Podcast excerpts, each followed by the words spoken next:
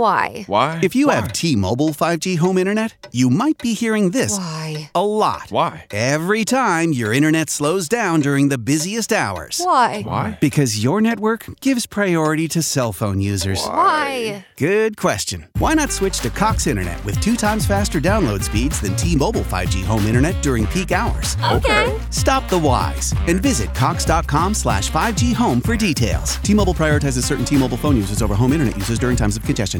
It's time to get your checking account to zero with free checking from PenFed. That's zero ATM fees, zero balance requirements, and zero time spent waiting for your paycheck to direct deposit because you can receive it up to two days early. Open your account with just $25 and see how big zero can be. Apply online today at penfed.org slash free checking. Early direct deposit eligibility may vary between pay periods and timing of payer's funding. To receive any advertised product, you must become a member of PenFed, insured by NCUA. Revolución Network.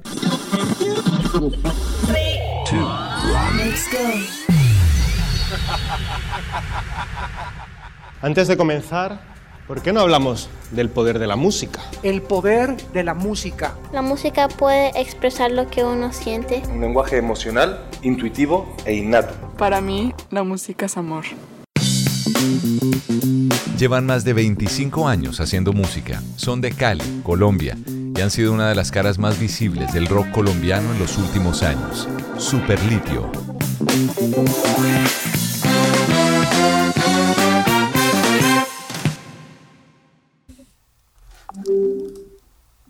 A ver, yo tengo... Hola. Ahí está Pedro. Hola. Hello, hello. ¿Y ya entraron Alejo y Pipe? Eh, no, Mm, no, ya casi. Ahí está Armando. Hola, hola.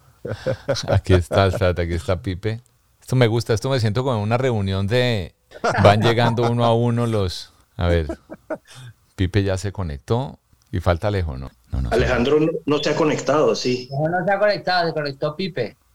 A Pipe. entonces, ¿qué? Yo estoy conectado. Alejandro Alejo, ah, también. ok. Sí, Alejandro, Sí, sí. aquí estoy. Ahí están Aquí los estoy. cuatro. Claro, colección completa. Ahí está Alejo, ahí está, ahí está Estamos Alejo. coleccionando todos los Pokémones. Ahí está, ahí está. Y ahora sí, ya, ya tengo todas las figuritas. Voy a poner a grabar.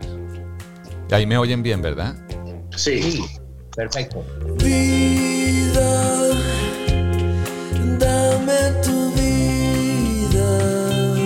Ellos son Pedro Robeto en el bajo, Pipe Bravo en la voz, Alejandro Lozano en la guitarra y Armando González en la batería. Superlitio. Aunque los ríos van al mar. Sus guitarras no llevan al rock, pero logran fusionar géneros que logran identificar su música como el reggae, el funk, también comparten algo de new wave, pop y hasta pinceladas de música que identifica su ciudad, Cali, así como los ritmos del Caribe. Ya no me necesitas. And now for our and now for our feature presentation. Una banda que en sus 25 años ha logrado no solo posicionarse y ser referente dentro y fuera de Colombia, han alternado con bandas como Café Tacuba, Molotov o Babasónicos. De la mano de consagrados productores como Tweety González, conocido por sus trabajos al lado de bandas como Soda Stereo o artistas como Fito Páez y el español Rafa Sardina, que ha trabajado con Beyoncé, Stevie Wonder y Alejandro Sanz, entre otros. Superlitio ha logrado seguir consolidando su sonido hasta establecerse como una de las bandas más completas en la escena latinoamericana. Y de sus propias giras, su participación en festivales alrededor del mundo, luego de haber lanzado su más reciente álbum Visiones del Futuro a mediados de este año, la banda se prepara para compartir su nuevo álbum revisitado para cerrar el 2022.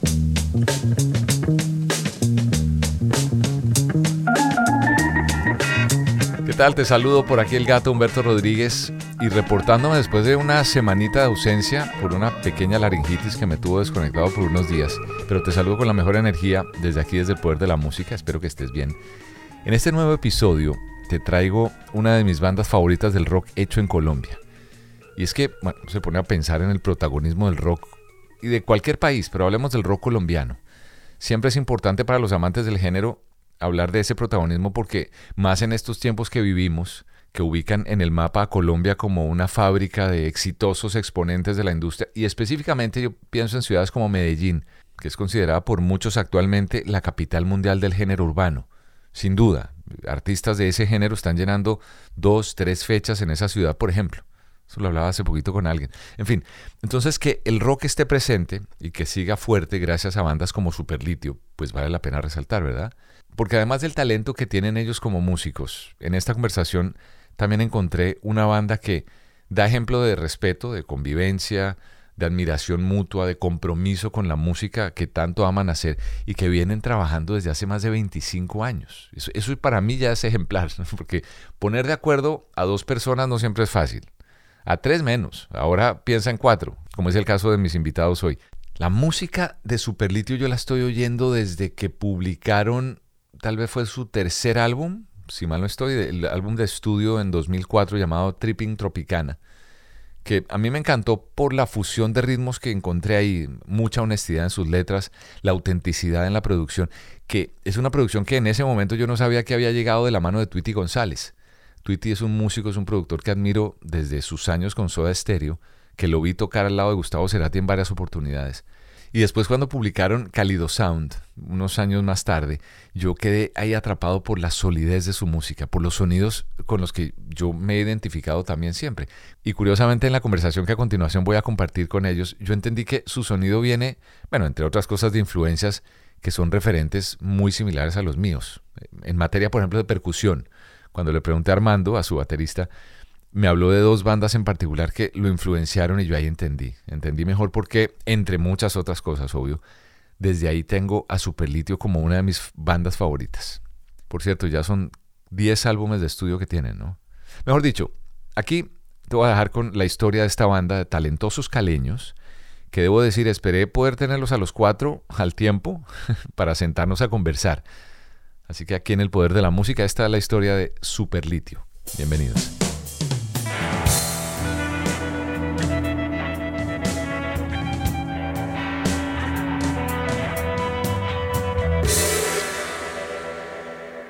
Primero que todo a todos, me encanta, me encanta conocerlos porque llevo muchos años oyéndolos, pero yo no sé por qué cosas de la vida nunca había tenido la posibilidad de, de conocerlos personalmente y eso, er, error mío porque tenía que haber iniciado hace mucho más tiempo mi interés por, por conectarme con ustedes. Soy un, eh, un seguidor de su música, de lo que han logrado hacer y sobre todo admirador de, ¿ustedes llevan qué? ¿Veintipico de años juntos?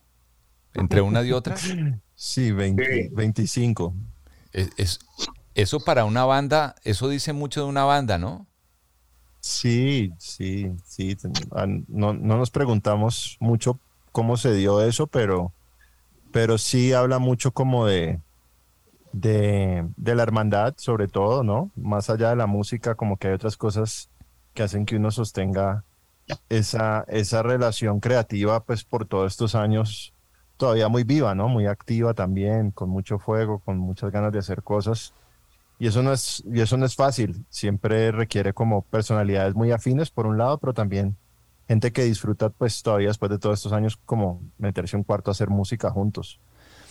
Yo en los últimos meses, cuando tengo oportunidad de hablar con cualquier persona, no tiene que ser estar en la industria, pero en general, cualquier persona que haga una, tenga esa visión clara de lo que significa una carrera longeva, que tenga el reconocimiento por los años, sea un abogado, un señor que haga empanadas, el diseñador, lo que sea, requiere de un trabajo de varias personas para que las cosas funcionen. A veces uno caminar solo, que podrá ser muy chévere porque uno puede tomar decisiones que no impactan a nadie más sino a uno mismo, pero caminar solo es más largo y, a veces cuando los, triunfos o los éxitos llegan, es, chévere compartirlo con otras personas.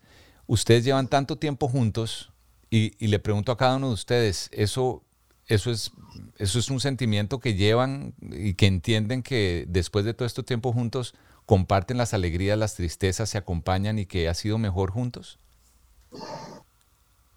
No todos a la vez, chicos. Eh, pues, eh, realmente es un camino, como a veces lo describe Alejo, quijotesco, ¿no? Y, es una aventura, ha sido una aventura que sin la, hermandad que, que menciona Pedro hubiera sido imposible de abordar. Creo que, creo que nos tiene en este momento aquí, evidentemente, eh, las ganas de seguir proponiendo y, esa hermandad que se ha logrado. Eh, es muy difícil hacer una carrera de solista, lo sé porque tengo muchos amigos solistas y definitivamente en mi caso eh, ha sido mucho más fácil abordar mm, una carrera artística al lado de estos tres personajes. Pipe, ahorita le preguntaba a Pedro, estábamos hablando que yo decía, bueno, Pipe, eh, Pedro está en Bogotá, los demás están en Cali y toda relación que tiene su espacio, porque a veces cuando todos estamos metidos en, el mismo cuento, en el mismo cuadro, en el mismo cuarto, tiende a haber, no sé, el ambiente se pone, se podrá poner pesado. ¿La distancia ha, ayudado a acercarlos más? ¿Así suena paradójico? Oh, buena pregunta. No, no sabría si acercarnos más. Em, yo creo que no, no, no lo he analizado de esa forma, eh, porque además hubo una época donde el único que vivía en Cali era yo y, los otros vivían en Bogotá y yo tenía que viajar a Bogotá y, para ensayar y, si me entendés, tenía como, como ese chip ya igual interiorizado que yo tenía que ir allá cuando teníamos que hacer eh, cualquier tipo de cosa, porque no era solo ensayar, sino que también era cuando íbamos a hacer prensa, promo, lanzamientos, grabación de videos, grabaciones de las canciones en el estudio, pues era yo el que tenía que viajar, pero curiosamente yo no me sentía o sea, no, me sentía como diferente a los que estaban allá en Bogotá juntos, no, no, no me sentía como que estuviera aparte en la banda, creo que, que además ahora mm, todos estamos grandes ya y, pues algunos tienen familias, ocupaciones, responsabilidades y entonces pues nos comunicamos mucho con tecnología, ¿no? Por este medio, por ejemplo, por,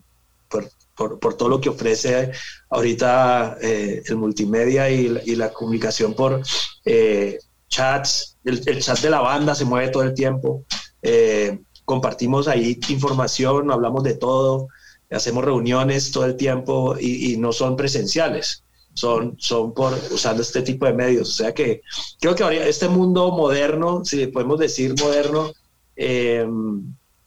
permite a la gente estar cuando no está en el mismo espacio, compartir eh, y, avanzar en temas y ser una banda y, saber todos de la vida de los demás, así no estemos en el mismo espacio.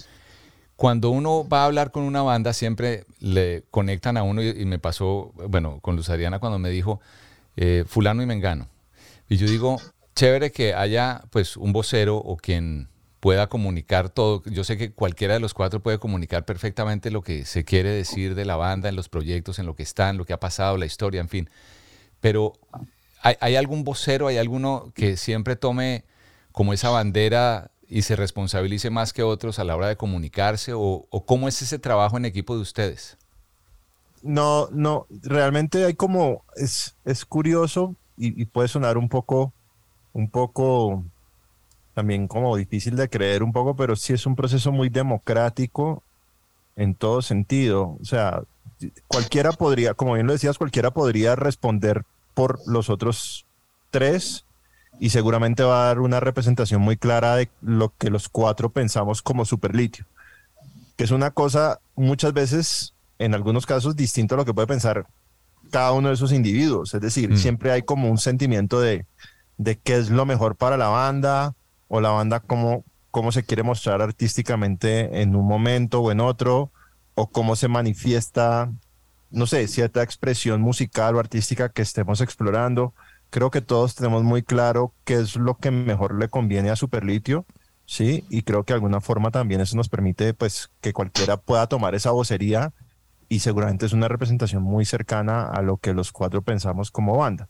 ¿Sí? Pero llegar a eso implica, sí, pues como un proceso de que todo el mundo ponga sus ideas sobre la mesa y, y pues me parece o no me parece, quisiera, pero no, sí, y, y finalmente llegamos como a, un acuerdo, que eso también iría un poco de la mano de la primera pregunta y es que pues finalmente como en todas relaciones hay que aprender como como a ser tolerante, pero también ceder y entender que todo el mundo pues tenga su espacio para, manifestar o decir lo que quiere hacer o, intentar cosas musicales que quiere intentar. Entonces creo que nos ha servido un poco aprender eso en una relación de cuatro hombres, que a veces eso no es tan fácil, ¿sí? Y creo que eso también es parte como del secreto, un poco de mantenernos todos, todos estos años, pues como decía Pipe, activos, conversando, planeando y como que no, no, a veces no tenemos tiempo ni siquiera de pensar, pues si el, que está en una ciudad afuera, en este caso ahorita soy yo, pero el que está más lejos como si se siente fuera o no de la banda, creo que sigue sintiéndose muy familiar todo a pesar de la distancia. Yo hago énfasis en esta relación de ustedes porque, y también resalto lo de los 25, 26 años juntos, porque me parece que musicalmente el poder que puede tener una banda como Superlitio que tiene todos estos años juntos para unos seguidores o para unos nuevos conocedores de su trabajo o para los futuros, también es un mensaje de cómo colectivamente las cosas se pueden lograr. Venimos y estamos en un país donde sabemos que hay diferencias de pensamientos, diferencias políticas, diferencias sociales, diferencias de, de todo como pasa en la humanidad. Y esto yo creo que es un mensaje claro e importante de, para cualquier persona de entendernos, respetarnos y saber que mientras eh, eh, prime el respeto y la admiración por lo que hacemos unos de otros, mira que lo, los años sí nos dan la razón que se puede. Sí, yo estaría muy de acuerdo con eso. Creo que también una de las cosas que, que siento que nos favoreció a nosotros es la época en que nacimos como banda. Sí, nacimos en una época donde pues la tecnología no, no, hacía parte de nuestras vidas como lo hace ahora y, y eso nos obligó a, como decía Armando, como no, buscar el camino del solista, sino buscar un colectivo o personas que tuvieran un gusto similar y detrás de eso se, se gestó un proyecto que, que nos hizo aprender cosas de una forma muy rápida, muy temprano en nuestra carrera, ¿no? Como que juntos hacíamos más que separados, eh, la química de los cuatro tocando, la música que hacíamos. Hoy en día, pues uno lo ve, yo pues me toca verlo un poco desde el lado de la producción musical y todo. La gente está trabajando muy sola, muy aislada y le cuesta mucho tomar decisiones y los procesos son súper largos y, y, llenos de inseguridades. Y yo creo que nosotros al, al, hecho de ser cuatro, que no, pues no teníamos ningún compromiso con la tecnología para hacer música, sino simplemente pues tocar y tocar en una sala de ensayo y ver qué sale, pues como que eso nos ayudó a depurar muchas cosas y aprender como rápidamente a confiar en eso, en la química y en el poder de los cuatro y no depender como de, de otras cosas externas. Entonces creo que también es muy difícil pensar que hoy muchos proyectos puedan tener esa longevidad porque yo veo que, que nacen de otra forma, como con, con otra estructura, con, con no sé, en, detrás de un computador, como dice muchas veces Alejo, y nosotros pues nacimos en una sala de ensayo, entonces ahí empieza como a sembrarse mucho de tolerancia, de respeto, ¿no? Como de, pues tienes que parar de tocar para poder hablar y, y entender la idea y conversar, entonces creo que esos pequeños detalles sí hacen la diferencia en el, en el largo camino nuestro. Y voy a la música, Pipe, el, ¿cuál fue la, la canción que para ti comenzó todo este amor por la música? ¿Cuál sería? Eh, o el artista. Canción o... que yo escuché, que yo escuché y, y, y, arrancó el amor por la música. Sí. Uy, eh, a ver. De pronto, ¿sabes qué recuerdo? Tengo un recuerdo muy lejano que me movió mucho eh, y me despertó mucho la curiosidad en la música, que fue cuando en una clase de inglés como en primero de bachillerato, no sé, una cosa así, o en quinto, ¿no? en quinto de primaria, no sé. Eh, nos pusieron a los Beatles. Ajá. De acuerdo. Nos pusieron a. Eh, pero pues la inquietud por la música, al parecer, mis, mis padres dicen que desde que era un bebé, de hecho, la única forma que mi mamá se podía separar de mí y que yo no llorara era si me ponían en, en, la cuna y me ponían música, o sea, clásica, la que fuera. Yo ahí me, que ahí me calmaba. Entonces, digamos que por ese lado, pero consciente recuerdo, recuerdo que me pusieron Yellow Submarine cuando era muy, muy niño en el colegio, en alguna clase de inglés, y que para aprendérnosla y me causó mucha curiosidad y me despertó con mucho la, el interés por aprender, quería aprender a tocarla. O sea, eso fue que sin saber todavía quería aprender a tocarla. ¿Y, y Armando? Yo yo tuve mis primeros contactos con la música, un poco también como Pipe, pero era un poquito más viejo. Eh, no era en la cuna, sino era pequeño, como 7, 8 años. Eh, para que me quedara quieto, me, me, me daban una armónica. Y, no. y, con la armónica me engomaba y, y así empecé yo como a conocer el sonido. empecé a coleccionar música como a eso de los 10 años. eh, eh, mi madre tenía un amigo que tenía una colección de música en vinilo brasileña y de salsa que me entusiasmaba muchísimo, entonces iba a su casa y, y grababa cassettes. Y ya después vino el instrumento, ¿no? La batería.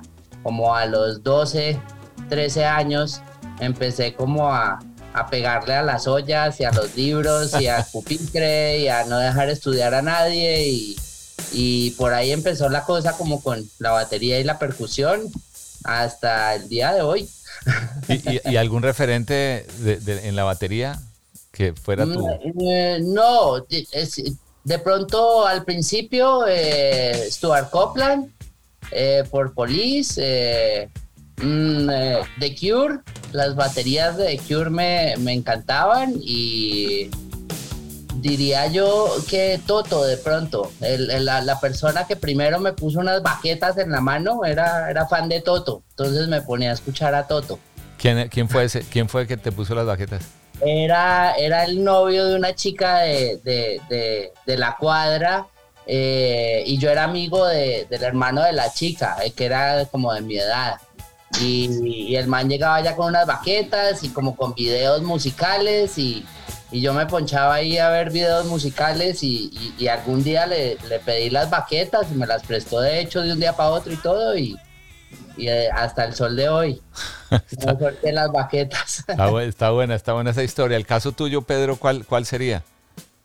El caso mío, de recuerdo de muy chiquito, mi mamá poniéndome un cantautor norteamericano que se llama James Taylor. Ah, claro.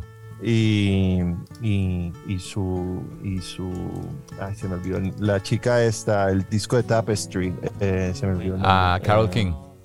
Carol King, exacto. Mi mamá ponía mucho eso cuando chiquito.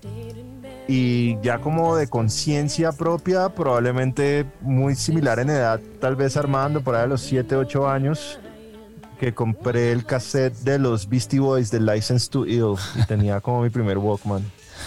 Y, y, ese, y ese era como mi, mi, pues como mi primer seña de quiero coleccionar música, tal vez como mis padres, que eran melómanos, y, pero pues ya quiero como mis propios gustos, entonces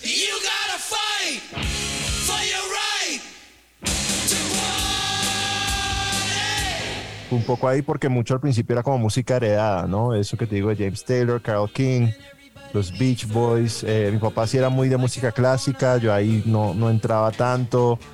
Mi mamá me pasó también los Beatles, eh, mucho como de, de salsa que ella escuchaba, un poco también por mi tío, entonces como gran combo ahí, recuerdo algo de Willy Colón. Pero yo siento que esa era música como que sonaba en la ciudad y en mi vida todo el tiempo, pero de gusto propio tal vez ese de los Beastie Boys. Ahorita Armando nos estaba mostrando, para los que nos están oyendo, Armando nos estaba mostrando, creo que ese es James Taylor. Sí. Sí, es el James Taylor. Cuando peladito, claro. Cuando en vinilo. peladito. ¿Qué disco es ese? Este disco se llama Creo que es James Taylor, es el mismo, el nombre de él, ¿no era? Ese no fue. JT, sí, JT. Sí.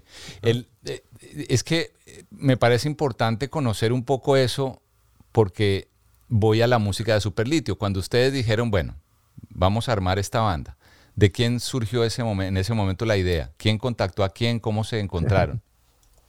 Yo sé que la historia la van a haber contado un millón de veces, pero que sea la millón uno. Sí, no, todo bien, todo bien. Eh, sí, la, la historia y, y chicos me, me ayudan ahí si me salto partes o dejo huecos. Eh, básicamente nosotros íbamos, eh, pues hacíamos todos parte de una escena alternativa muy chévere de la ciudad de Cali. Ahí había gente que pues eventualmente terminó en la música, pero mucha gente que también terminó en el cine, eh, haciendo cosas para televisión, documentales. eh, y todos como que teníamos un sitio como uno de los sitios de afluencia era un bar que se llamaba Plaza Sésamo en el norte de la ciudad y en ese bar empezaron un par de modalidades de lo que se llamó como los jams Ujú. entonces metían los nombres de músicos que se querían inscribir esa noche para llamear a lo que fuera algún sombrero una caja y sacan ahí tres nombres de lo que fuera guitarrista bajista y baterista y se subían a llamear y, y, y en uno de esos jams yo, yo crucé un poco de, de, de buena onda con, con Salvatore, que fue el primer baterista que tuvimos en la banda antes de que entrara Armando. Y no sé por qué llegamos, Pipe tal vez se acuerda más. de- de- después de eso saltamos a hacer un homenaje a Soda Stereo. Lo que pasa es que sí, es que en ese bar hacían eso, ese- esas cosas, es- escogían músicos de diferentes bandas para juntarlos y hacer un homenaje a alguna banda. Y nosotros tocamos en el de Soda Stereo. Y después de eso nos quedó como, como que eh, de los ensayos ahí en la casa de Salvatori, nos quedó como, como la chispita de que, pues, de- de que había como una conexión ahí musical bacana. Y, y creo que fue Salvatori el que dijo...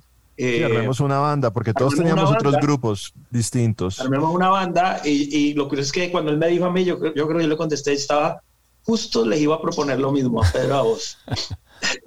Y, y- y ahí empezó un poco esa génesis de nosotros tres y fuimos llamando gente hasta, hasta que llegó Alejo y Mauro que cantó eh, los primeros años en Superlitio. Eh, Salvatore después del primer disco se salió, él quiso hacer otras cosas y entonces ahí entró Armando. Entonces hemos vivido como, como unos cambios como en nuestra primera, en nuestra primera década como de, de integrantes, pero, pero pues ya llevamos más de la mitad de la vida de la banda, pues los cuatro como trabajando muy, muy, muy dedicados. Pero sí, digamos que el génesis de la banda es un poco eso, estar llameando en bares y, y- y- y no algo muy planeado, o sea, no, no fue una cosa, de hecho no, ni siquiera nos llamábamos Superlitio, trabajamos bajo otro nombre momentáneamente que era Kitsch. Y, y tuvimos muchas versiones de las canciones como, como con distintas alineaciones, dos guitarras, dos teclados, dos cantantes, eh, versiones que tenían no formas muy claras, sino que eran como llameadas. Y, todo era como, un momento muy de crear, pero, no estábamos pensando como en algo concreto hasta que finalmente como que pues también veíamos los errores de los proyectos musicales previos que habíamos tenido y lo que queríamos era pues sacar un disco rápido. Muchas de las bandas a las que hemos pertenecido, su gran espina en el zapato fue que pues por muchos años nunca pudieron grabar nada y entonces vinieron a sacar discos ya, ya pasados años después de haberse formado. Entonces como que aquí queríamos hacer las cosas un poco al revés. Y, la banda no había hecho un show, pero nos metimos a un estudio a hacer un disco. Eso es- siempre ha sido como, como un poco el, el, el, el cambio distinto al de los otros procesos. Entonces no habíamos tocado un primer show, pero ya estábamos en el estudio haciendo un disco, un CD, pues para la época. Y, y eso nos, creo que también nos ayudó mucho a como encontrar hermandad, identidad y muchas cosas que, que nos sirven hasta el día de hoy. Pero sí confiamos mucho en el proceso de, de, de eso, de, de no repetir como errores del pasado.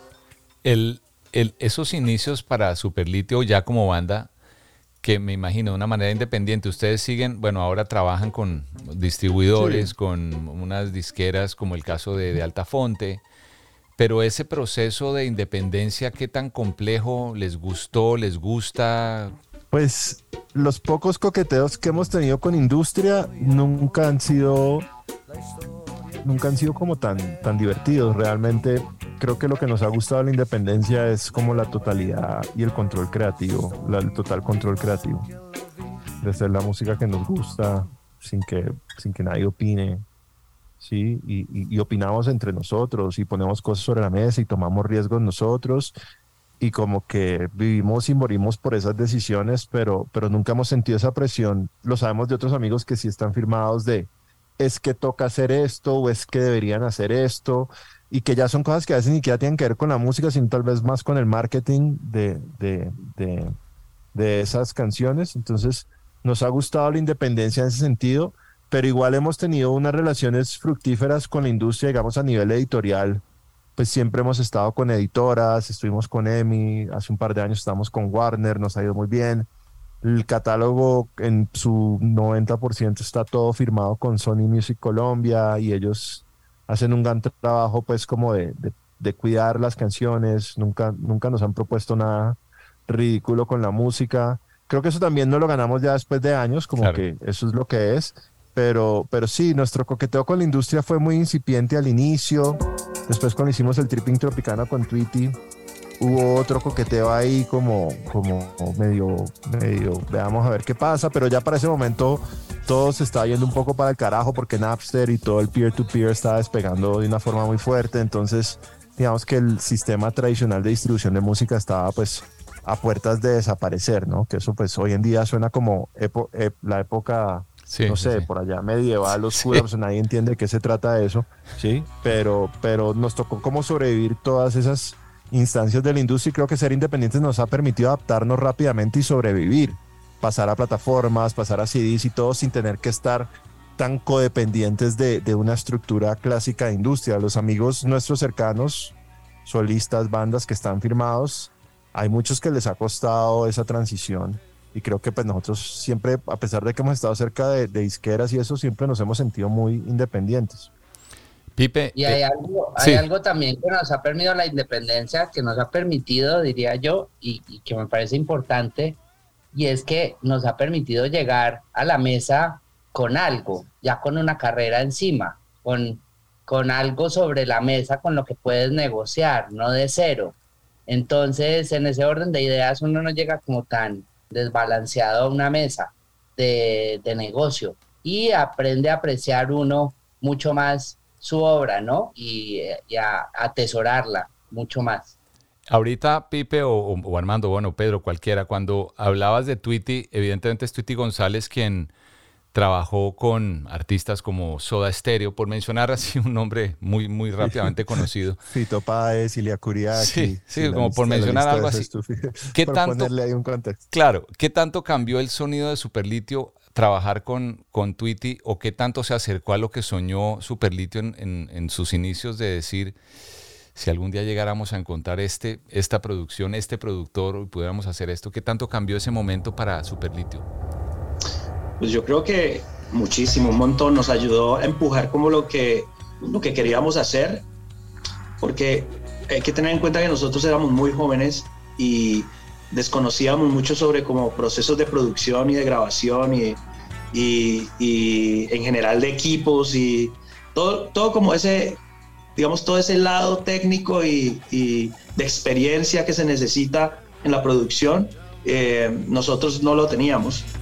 Y Tweety sí. Teníamos 23, 24 años Sí. cuando esto pasó. Estaba Entonces, muy chamaco. Tweety sí los tenía. Tweety venía de esa industria argentina llena de capos, de pesos pesados, de trabajar en estudios, de trabajar en giras, de conocer equipos, de producir artistas. Entonces, claro, él, él sí tenía eso y lo- yo creo que lo más chévere de todo el asunto fue que en la propuesta nuestra, que fue para el Tripping Tropicana, me estoy como refiriendo, a ese fue el- nuestro, nuestra primera experiencia con Tweety, eh, lo que nosotros queríamos hacer era algo que quizá él tampoco manejaba muy bien, porque nosotros teníamos unas fusiones ahí y, y queríamos mezclarlas con rock, en el- con rock, con música electrónica, con una cantidad de cosas que nos pasaban por la cabeza.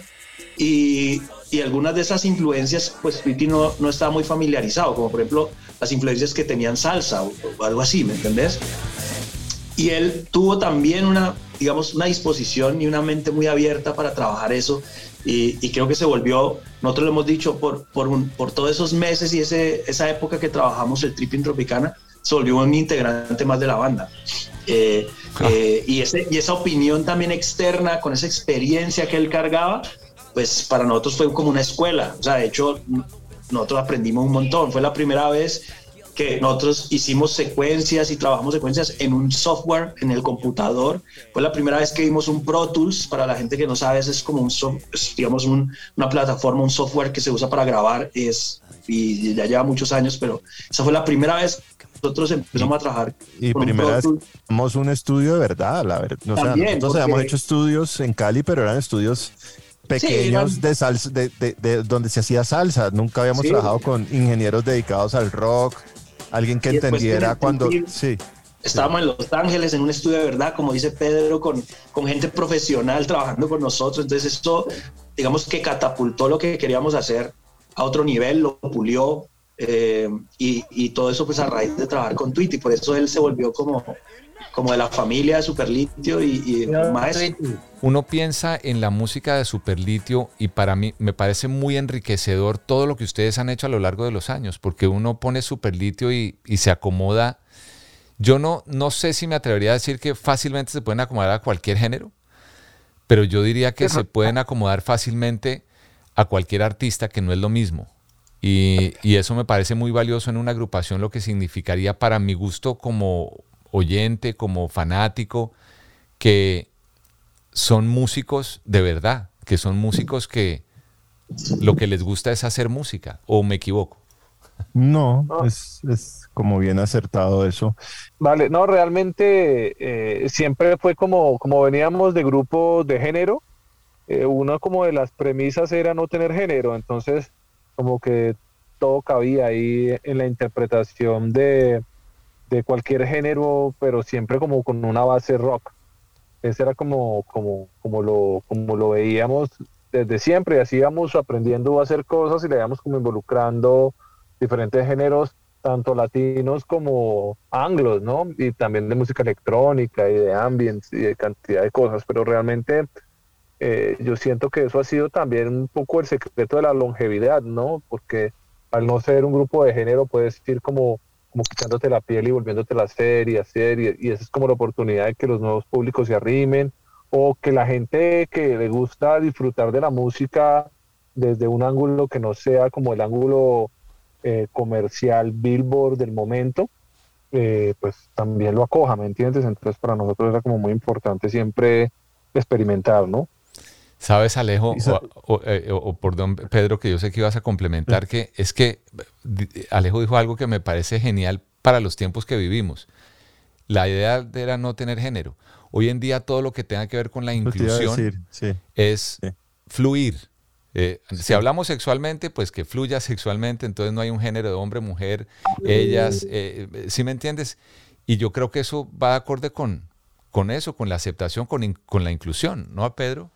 Sí, yo siento también que nosotros rápidamente, cuando estábamos muy chiquitos, estábamos muy, muy, muy siempre conversábamos sobre eso que te decía Alejo, no tener género, pero también buscar algo que nos diera identidad. Yo siento que hoy en día la música es muy parecida a toda.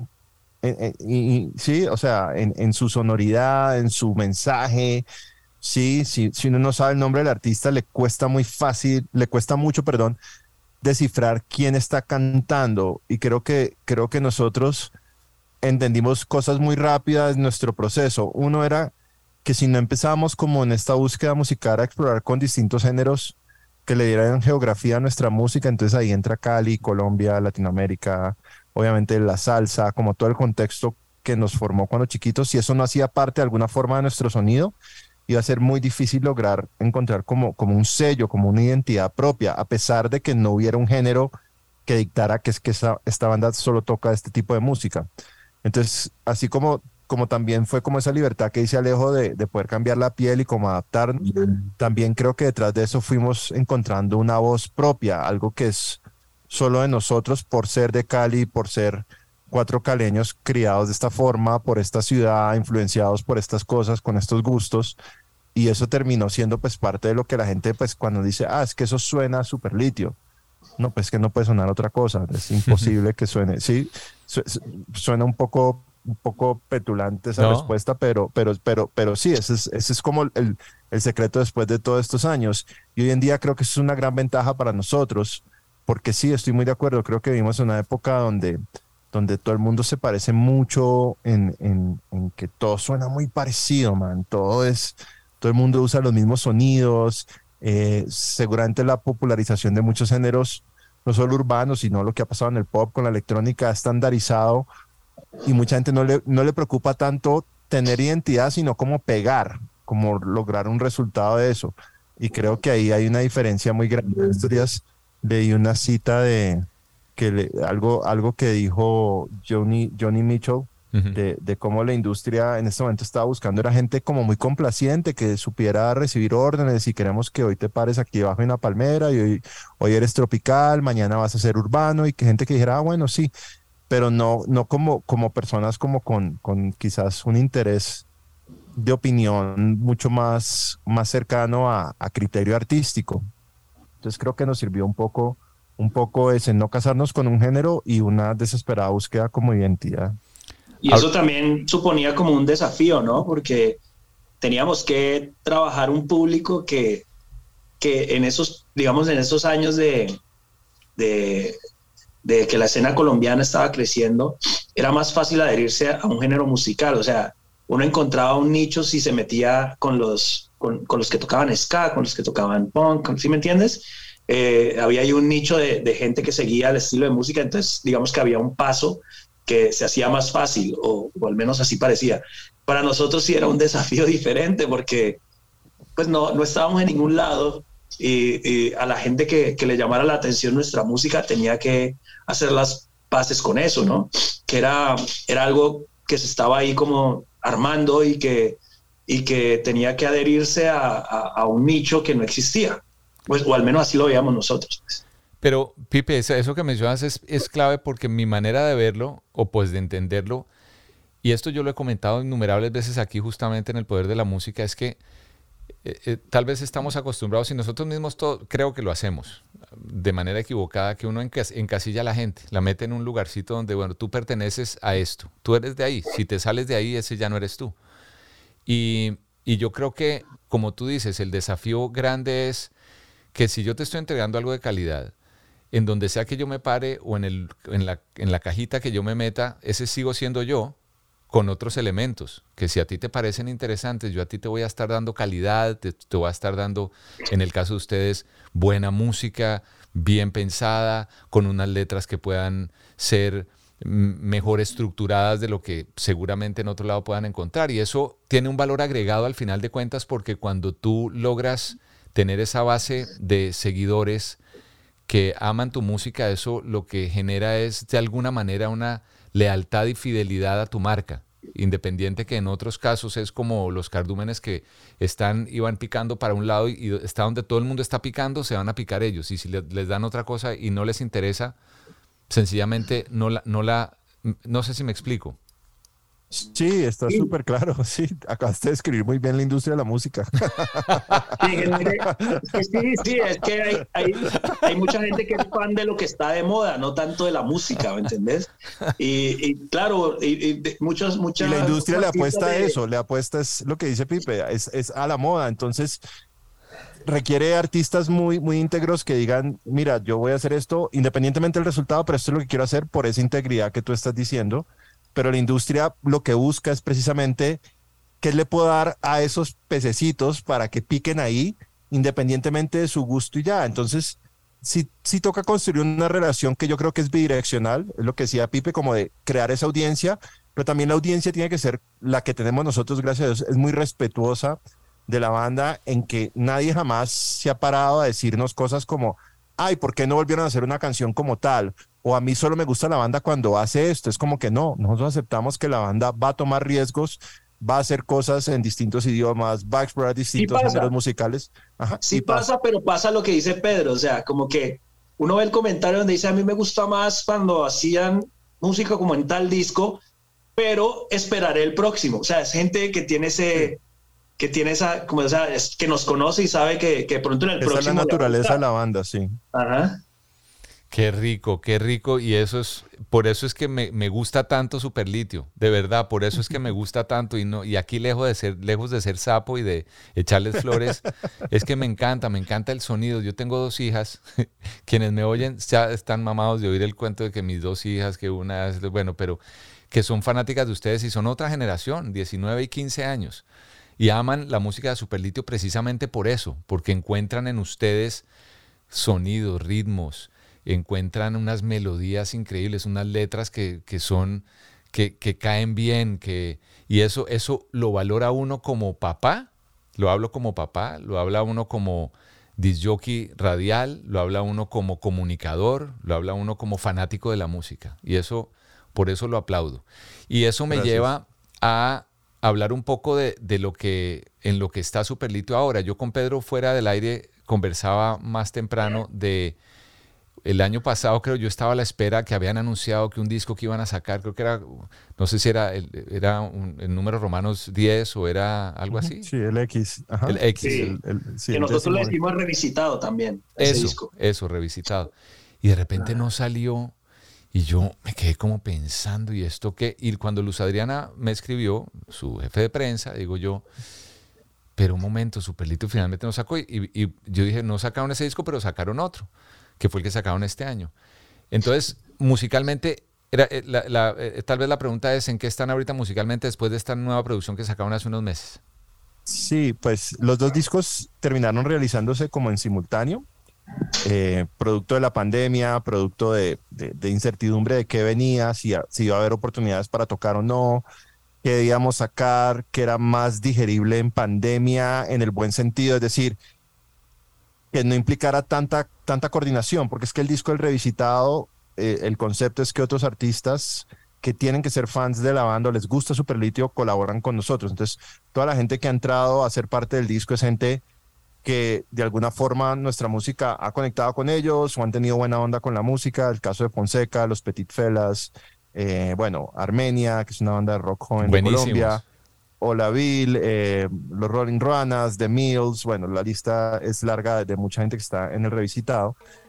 Y coordinar con esos artistas y su equipo de manejo cuando salían las canciones no era tan fácil y en la pandemia te podrás imaginar que todo el mundo estaba pues sacando Sacando. agua del bote, pues, sí, como que no se hunda esto, ¿qué hacemos? Entonces como que era muy difícil coordinar con todo el mundo.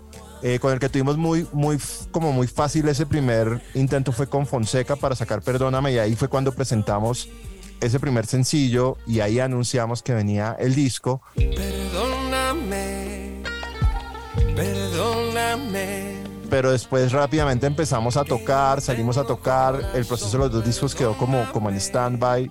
Te podrás imaginar pues que para todas las bandas, no solo Superlitio, pues el tocar es un punto pues digamos vital para sus ingresos y el sostenimiento de esos proyectos y la gente que trabaja con uno. Entonces como que todo el foco fue salir a tocar y ya este año que pudimos como volver como a parar un momentico y bueno, ¿qué vamos a hacer? Fue que decidimos, listo, presentemos primero el inédito, que es el que salió en junio, que se llama Visiones del Futuro, que son todas canciones nuevas de la banda, algunas que veníamos trabajando años atrás y que, y que, que fuimos como readaptando, otras que hicimos durante esa ventana de pandemia. Y ahora a final de año ya vamos a presentar formalmente la totalidad del disco X, que es el décimo disco de la banda, que es el revisitado. Entonces digamos que También salió- dos discos en simultáneo y, y la idea es pues sí, presentarlos este año. Ese es- ese es el- a Pedro se le escapó que también salió Perro come perro con los Petit Felas Ah, sí, me, sí. de ese disco. Alcanzó a salir ya. Hay un perro en cada esquina. Ten cuidado cuando caminas. Y por más que seas un perro, aquí perro come perro.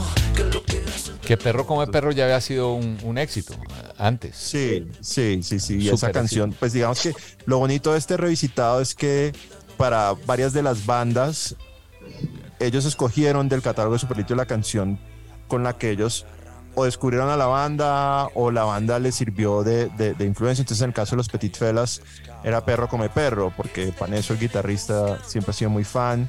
Y entonces esa canción fue muy importante como para, para como catapultar un poco su proceso como músico. En el caso de Fonseca, Perdóname, era la canción que él siempre más amado de Superlitio. Y pues dice mucho que un artista como Fonseca, pues claro, cualquier persona diría, no, pues que acá te lastimé o una de las super populares, pero él se va por una canción que es un corte lado B del Tripping Tropicana que pues no mucha gente conoce si no es fan de la banda. Entonces también nos gustó eso, que, que no necesariamente la gente estaba buscando coger la canción que fuera más popular de la banda, sino con la que había tenido algún tipo de conexión emocional. Ahorita que mencionas, Pedro, te lastimé. Ese es el, el éxito más grande que tiene Superlitio. Pensaría, Aunque los ríos van al mar. pues, eh, eh, Por- comercialmente. Por, tal años yo siento popular. que fue, en los últimos años siento que la canción que la gente más, más le gusta de Superlitio es una que se llama Viernes otra vez. Eh, digamos que hay un relevo generacional ahí Es importante. Viernes. Pero, Pero digamos que sí, en números sí, de pronto sí, Sí. lo es. sí, Eh, pero yo siento Pero que- Pedro tiene razón, en los años más recientes creo que viene otra vez, viene ahí. Pero la, te Sí. lastimé tiene. Bueno, oigan, esto es un fan que les está hablando, ¿no? Hagan de cuenta, no, no lo estoy conversando con es un fan. Te lastimé, creo que reúne muchos elementos que son superlitio, musicalmente. Sí, sí, es muy cierto. Hay un poco de reggae, hay un poco de pop, las letras, la fusión, la sonoridad, las guitarras. eh, digamos que a esa canción no, no, no, no necesariamente se le llega desde un solo género. Entonces Pipe siempre ha dicho que es como como una, una canción de los Beatles, un poco en, su contexto armónico, como más en el mundo del reggae. Ya no me necesitas. Tienes que. Pero sí, digamos que sin duda esta es la canción, digamos, en números es la canción más popular de la banda. O sea, eso es como, como pues, no sé, cualquier hit grande de, de- piensen en hits de cualquier banda, de Aterciopelados podría ser Bolero Falaz, ¿sí? Y dice. Eh, Café Tacuba seguramente podría ser... Ingrata. Ingrata, sí. Pero hay otras canciones ahí que una es Viernes otra vez, eh, la otra sin duda es No sé si volverá, No sé si volverá. Son canciones que, que de alguna manera tienen una gran ventaja distinto a Te lastimé o, o Sexo con Amor, y es que son canciones que, que su popularidad es 100% orgánica. Es decir, Te lastimé gozó de radio, gozó de una producción de, de- de, digamos, de promoción muy fuerte porque era el sencillo que se empujó fuerte de ese disco, pero las otras canciones no tuvieron eso y la gente las fue descubriendo y con los años llegaron como, como a los números y a la popularidad que tienen hoy. Y son canciones muy difíciles de no tocar en vivo. Cuando no las tocamos, o sea, llegan, llegan los, ah, yo fui solo para oír tal y no la... Entonces, se- se- digamos, yo siento que eh, tienen como diferentes nichos. Eh, Te lastimé, tiene un nicho más eh, radial, pop, más- es más una canción como en el mainstream. Pero digamos, Viernes otra vez, siento que es más de la ola de, de, del de los de YouTube, de, de las plataformas, que se fue viralizando de esa manera, por su nombre, por lo que significa la canción, por su letra. Y no sé si volverá, eh, era una canción que charteaba muy bien hasta en las rocolas de la tienda donde la gente iba a tomar pola. No sé si volverá. No sé muy bien. Y, es- y cada uno en su nicho tiene como, como su fuerte, ¿me entiendes? No, es, no ha sido como la misma vía para todos los temas, cada uno ha encontrado como su espacio para crecer de una manera orgánica, como dice Pedro. Yo, Alejo, ahorita que mencionas eso, yo me acuerdo, es que no sé en qué año sacaron, que era un disco que sacaron en vivo. Eso fue que como el 2012. Sesiones 10-10, eh, desde el, ¿El el del 2010 estudio. fue? 2010, sí. Puede ser. Octubre del 2010. No sé sí. si volverá la versión que hicieron ahí, me, me gustó, por ejemplo. Me- me- Sí, es que esa, pareció- es la versión. O sea, la, La- la esta otra es la versión versión. que tocábamos en vivo. Y esa, esa- Ah. exacto. Y, y esa es la versión que, que la gente pues, que iba a los conciertos de la banda conocía, pero también para la gente que no conocía Superlito y que nos descubrió a través de ese DVD de Sesiones 1010, esa fue como la canción que los introdujo al universo de la música nuestra. Eh, y de hecho es una versión, pues como dice Pipe, que tocábamos en vivo en el Tripping Tropicana, donde está originalmente ese corte. Es otra versión muy, muy diferente, que no, que pues de hecho no mucha gente la comenta mucho, sino que es la que, la que, la que pues, Sí, por- porque es que fue con, o sea, nosotros la pusimos como si fuera un, un extra del disco, aunque hacía parte del disco, era como a- en- con guitarra acústica, un piano y una percusión y ya, era, era como así, no, no, no era con toda la banda al mismo tiempo ni nada por el estilo. En cambio, para llevarla en vivo, porque a la gente le empezó a gustar mucho la canción, como dice Pedro, fue una de esas canciones que la gente agarró orgánicamente, o sea, no, no, no, por, no por efectos de promoción. Y, para llevarla en vivo, pues la montamos con toda la banda, que es la versión de Sesiones 10-10, y que la gente, creo que es la versión que más le gusta. Loco por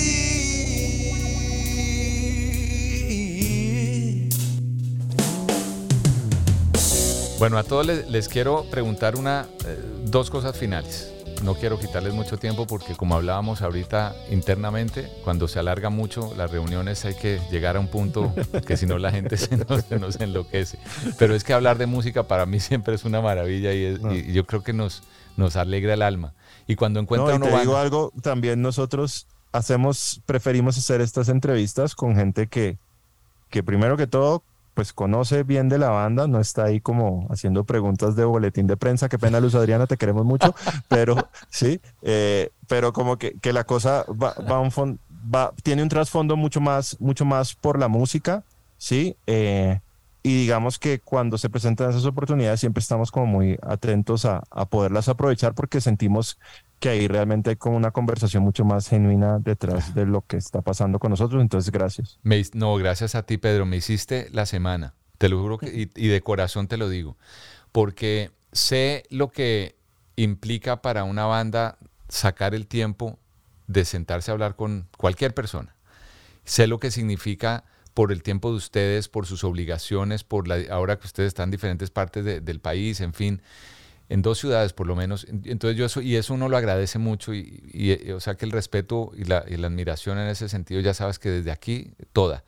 Entonces, hablando de, si yo, por ejemplo, que es difícil hablar, por ejemplo, de otras bandas o de otros grupos o de otras, pero si y yo esto lo pregunto a todo el mundo porque me gusta saber qué están oyendo ahorita. O sea, porque ustedes obviamente hacen música, producen música, componen y producen además para otros. Pedro sobre todo creo que es el más eh, juicioso sí, en ese, en ese sí. tema. Yo en bandas, Pipe, Pipe trabaja mucho para cine y televisión y también con artistas. Alejo también ha trabajado con varias bandas, pero sí, digamos que yo, paralelo a la banda, pues sí he seguido como muy, muy metido con, con el tema de la producción, pero todos hemos sido muy, muy proactivos en ayudar a Chévere. proyectos emergentes a, a- a que puedan dar como un primer buen paso sólido. ¿Qué están oyendo ahorita? Eh, Comienzo con, contigo, Pedro. Que, recomiéndame alguna banda, grupo, canción, no sé. Uy, varias. Eh, bueno, eh, pues hip hop escucho todo el tiempo. eh, entonces ahora, últimamente estoy oyendo mucho, mucho el último disco de Kendrick. eh, Ah, estoy, Kendrick Lamar es brutal. sí, Take off the foo-foo.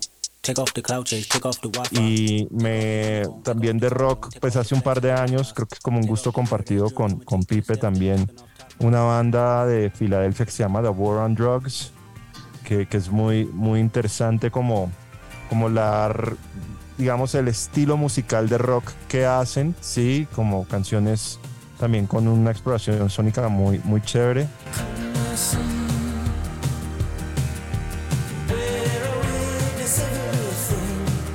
y una banda súper joven de Brooklyn que quiero darte el nombre bien estoy, estoy aquí abriendo mi Spotify para no para no para no para no embarrarla dame un segundito aquí es un si les gusta eh, Nation of Language es un trío No lo sabía. eh, es, es como es todo el Dream Pop 80s, Smiths, New Order, pero hecho por chicos Oh. como de 20 años. Una chica que toca teclados, eh, un chico que tiene una voz súper chévere en un registro grave y, y bajo. Ya eso es toda la banda. La chica dispara todo con máquinas de ritmo y, y llevo ya un mes como... No sé por qué el algoritmo me lo sugirió. Supongo que... Por lo que algo de- sí. buscas, claro. Y, y- y- y llegué a ellos por una sesión en vivo de KXP, esta emisora en Seattle, Ajá. y es, y es, y es tremendo.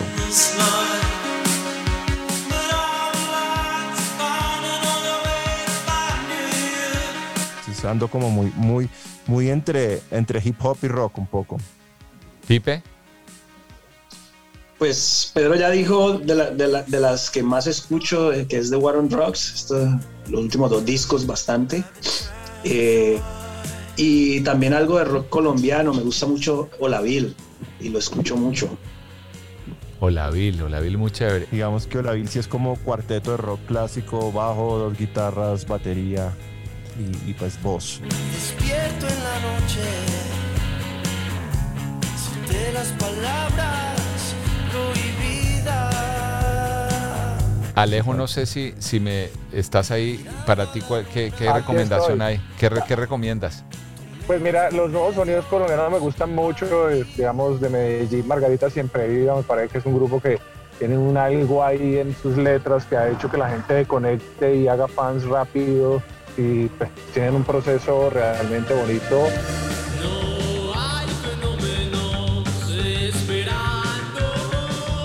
Y, y también hay gente, digamos, del sur que está haciendo cosas bellas como Borey Ojeda o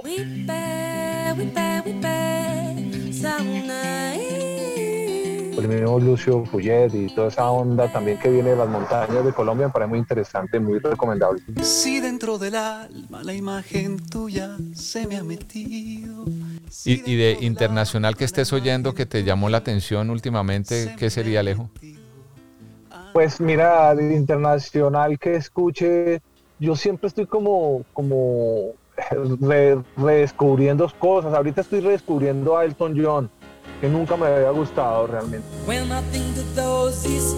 Lights. Y con los años no me gustaba, realmente me parecía un poco aburridor. Entonces he comenzado como, como a conocer canciones de los 70 y decía, uy, esta canción era de Elton John, no, qué berraquera. Y por ahí me empecé como a meter y a, y a navegar pues una inmensa carrera de, de- como de los bases de- del pop mundial que ha hecho una figura viva todavía como Elton John y, y pues descubrirlo ha sido para mí toda una magia. Lo mismo me pasó con, con YouTube y otros artistas que he como aprendido de ellos después de muchos años de, de que no, le- no me interesaba mucho realmente. Pero contento descubriendo Elton John, poco tarde, pero No, divertido. nunca es tarde. Yo creo que nunca es tarde para uno eh, eh, meterse en la película de lo, porque al final, al final de cuentas es una, es, es, no, es, es música, es arte. Armando que se conectó ahorita. Armando, aprovecho, le estaba preguntando a todos, ya para ir cerrando, y Arman- tengo, Armando es como el niño que llega a, a- a la parte final del examen a responder. y falta, y falta una pregunta que esa es muy rápida para despedir. Armando, ¿qué, qué recomendación musical tienes ahora? ¿Qué oyes ahora? ¿Qué estás oyendo ahora que te llame la atención, que nos pueda recomendar? Estoy oyendo muchos setentas en este momento. Y en vinilo por lo que veo. Sí, sí, me, me tocó hacer, yo, yo pongo música eh, en fiestas a veces y hice una, una sesión de vinilo hace poco y, y me tocó escarbar la colección y encontré un montón de joyas chéveres. Una, Eh, una joya cuál. Bueno, Chaka Khan, el álbum es impresionante.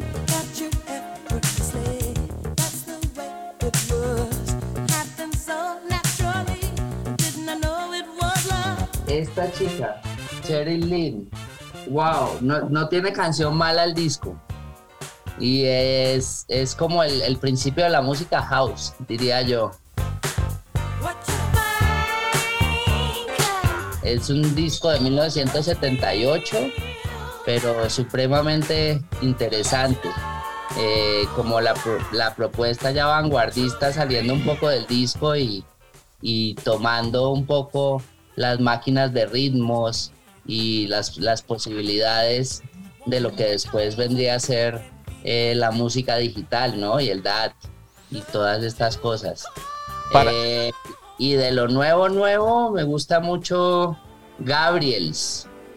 Gabriels es un artista inglés, eh, también en una onda muy revival, un sonido muy, muy eh, antiguo, digámoslo, eh, tipo 70s, un sonido como setentero hacia el soul y hacia la música negra, supremamente interesante, es muy, muy bueno, muy buen live, con coristas gospel, con banda completa, es impresionante. Gabriels, apuntadísimo. Gabriels.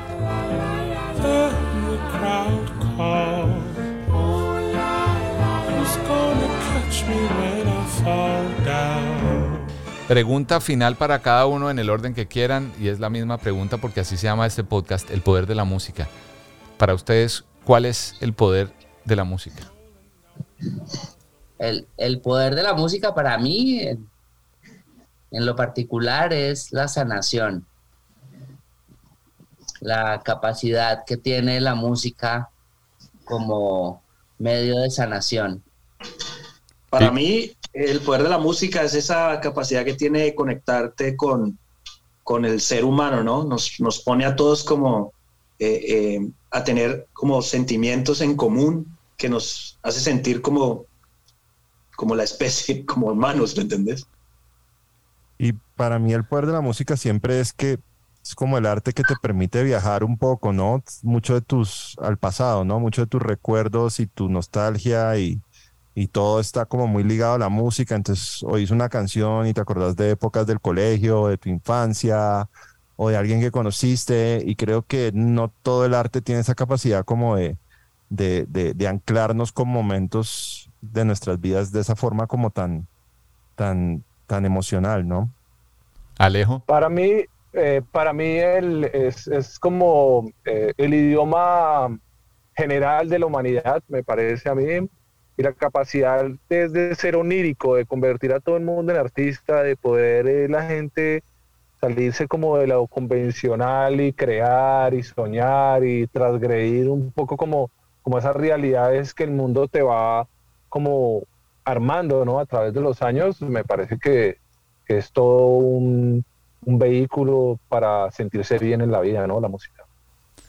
Superlitio, o sea, ahora estoy más fanático que antes y conocerlos y, tenerlos por lo menos cerca virtualmente me compromete a, eh, en, lo, en la medida que pueda, esparcir este, este mensaje musical que llevan ustedes haciendo 26 años y que sigan los éxitos, que vengan cosas siempre una y otra mejor y más grande, porque cuando hay calidad, cuando hay hermandad, cuando hay entendimiento entre cuatro personas que llevan tanto tiempo juntos, creo que es algo para exaltar, para resaltar y para contarle a todos los que podamos. Esto es como de llevar el mensaje de la palabra de lo que sea al mundo, lo podamos llevar mucho más lejos para que un hombre como el de ustedes tenga los superpoderes por los cuales fue creado. Muchas gracias, muchachos.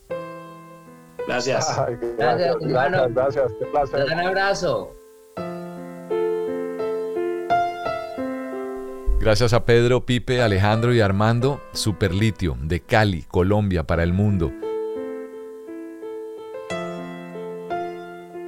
Gracias por el tiempo que me regalaron, porque yo sé que poder coordinar agendas de todos al tiempo requiere un sacrificio por los compromisos que todos tenemos. Y eso es algo que no solo se agradece, sino que uno valora al máximo. Así que desde aquí, un fan de su música, de sus logros.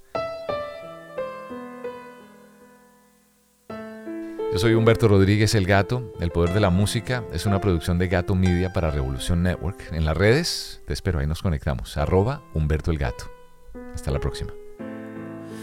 Aunque los ríos van al mar, lo sé. Yo ya no quiero respirar tu piel. Ya no me necesitas. Tienes que huir de aquí. A veces me dominan las ganas de seguir así por ti.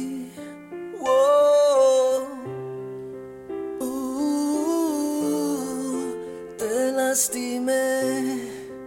Uh, oh, uh, te lastimé.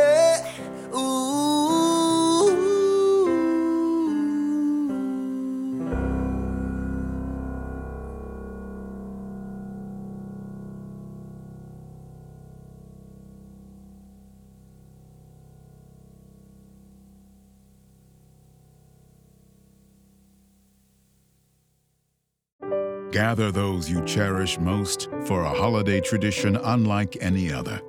Don't miss the chance to celebrate the season with candlelight Christmas evenings at Biltmore. Experience America's largest home, illuminated in the soft glow of candles, crackling fireplaces, and warm holiday cheer. This is Christmas as it was meant to be. This is Christmas at Biltmore. Save with online ticket discounts at Biltmore.com.